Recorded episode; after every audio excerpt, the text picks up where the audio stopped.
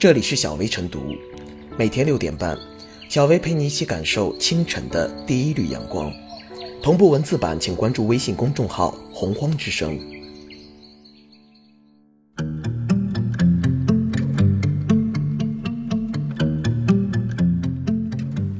二零一九年十二月时政热点精选一，二零一九年十一月三十日电，记者从文化旅游部获悉。国际电信联盟日前批准数字化艺术品显示系统的应用场景、框架和原数据标准。这是继手机、动漫国际标准后，我国自主原创、主导定制的又一数字化产业标准成为国际标准。二，二零一九年十二月一日电，中共中央、国务院印发了《长江三角洲区域一体化发展规划纲要》，并发出通知。要求各地区各部门结合实际，认真贯彻落实。三日前，交通运输部等六部门联合出台了《危险货物道路运输安全管理办法》，将于二零二零年一月一日起正式实施。四十二月一日电，为进一步加强中小学校长队伍建设，促进校长专业化发展，北京市将推行中小学校长职级制。五，十二月二十日电，近日，中央不忘初心、牢记使命主题教育领导小组印发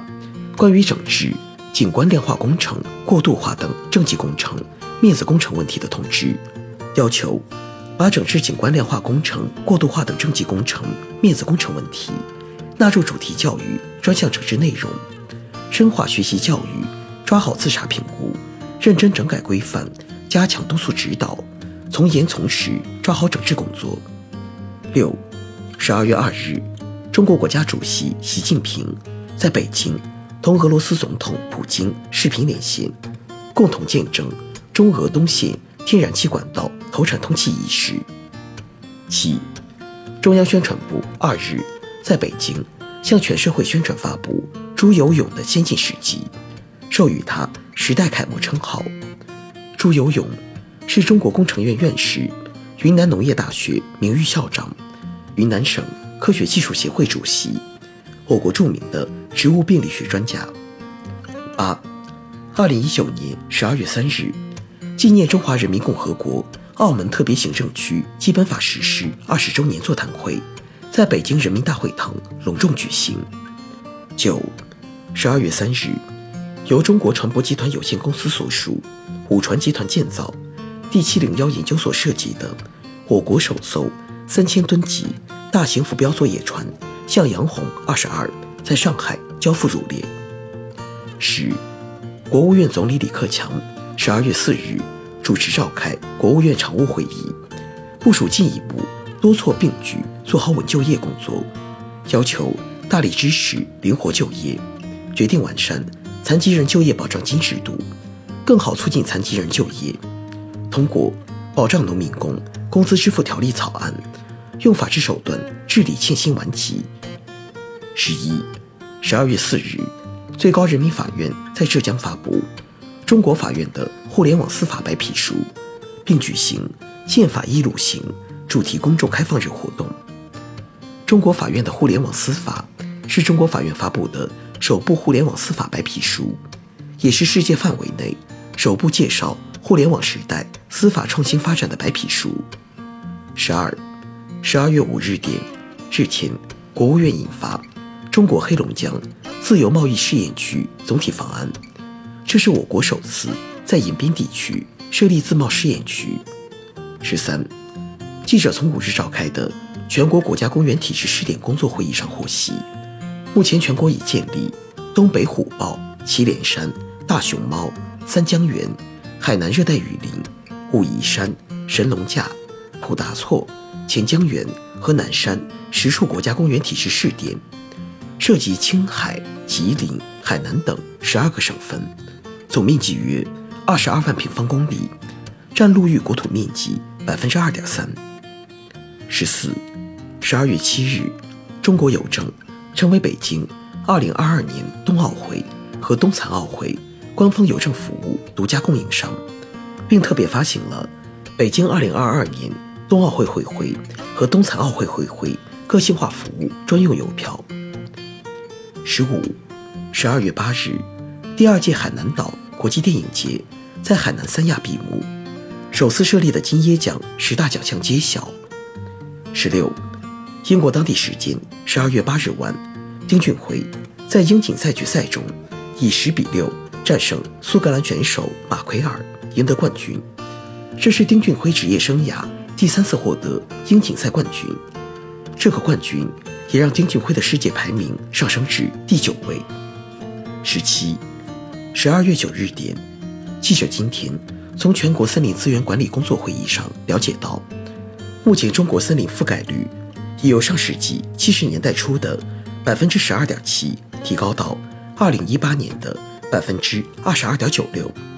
森林面积达到二点二亿公顷，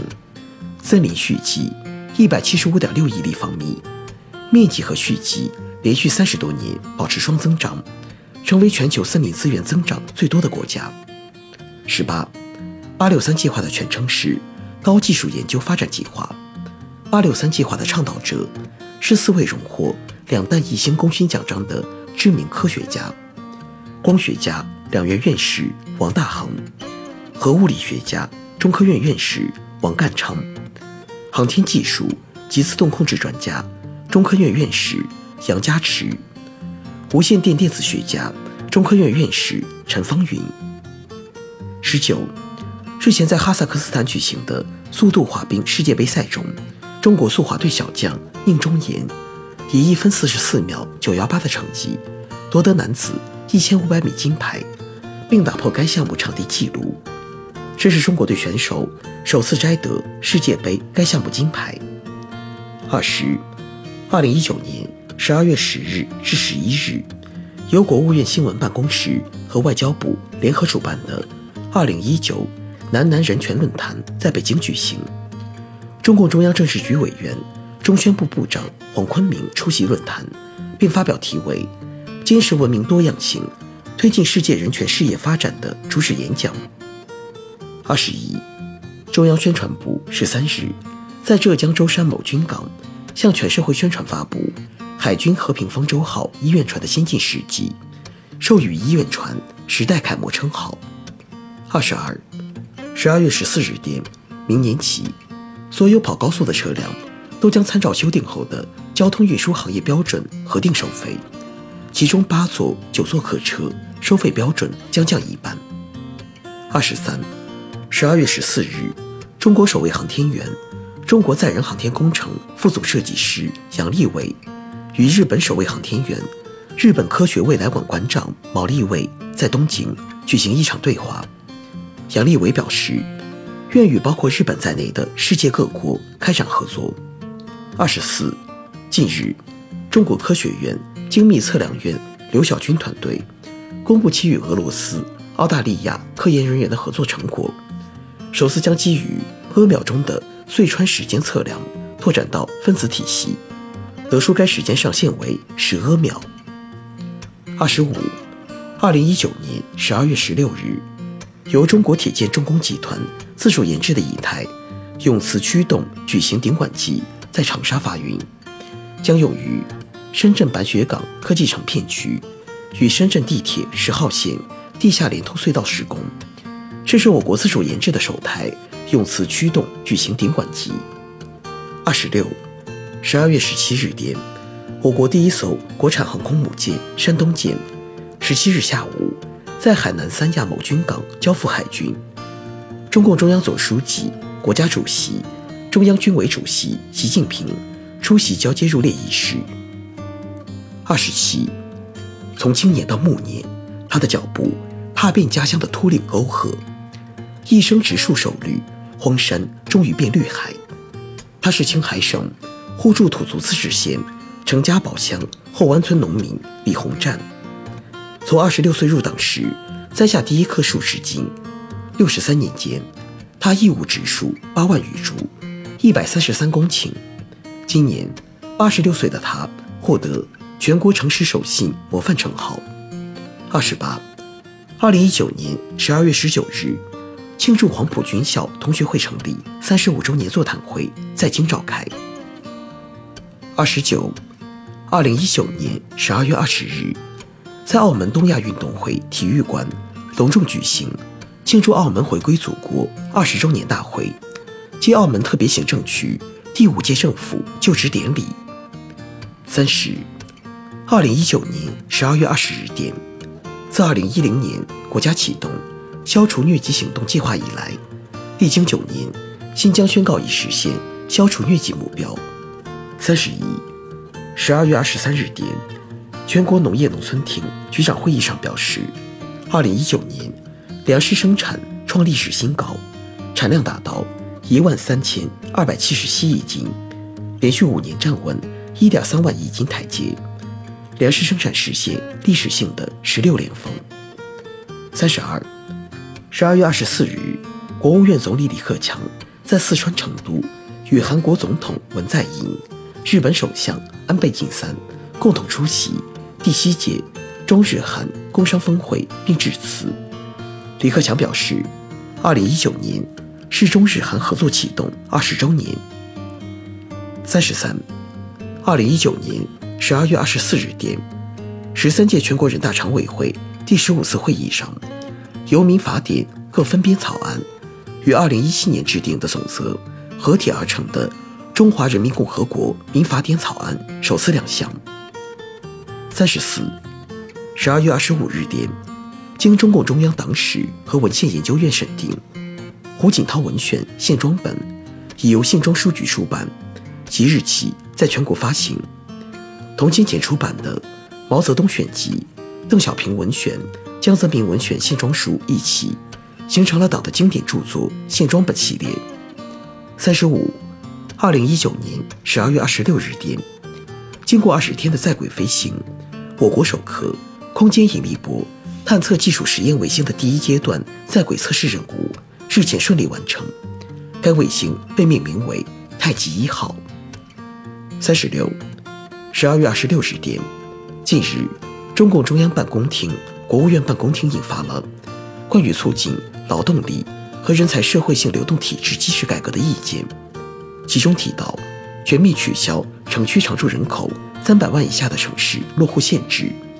全面放宽城区常住人口三百万至五百万的大城市落户条件。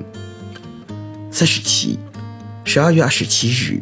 ，C 九幺九大型客机一百零六架机已顺利完成其首次飞行任务。至此，C 九幺九大型客机六架试飞飞机已全部投入试飞工作。三十八，二零一九年十二月二十九日电，中国原创治疗阿尔茨海默症新药九七一今日正式在国内上市。三十九，二零一九年十二月三十日，京张高铁近日正式开通运营，这是我国中长期铁路网规划中八纵八横高速铁路网北京至兰州通道的重要组成部分。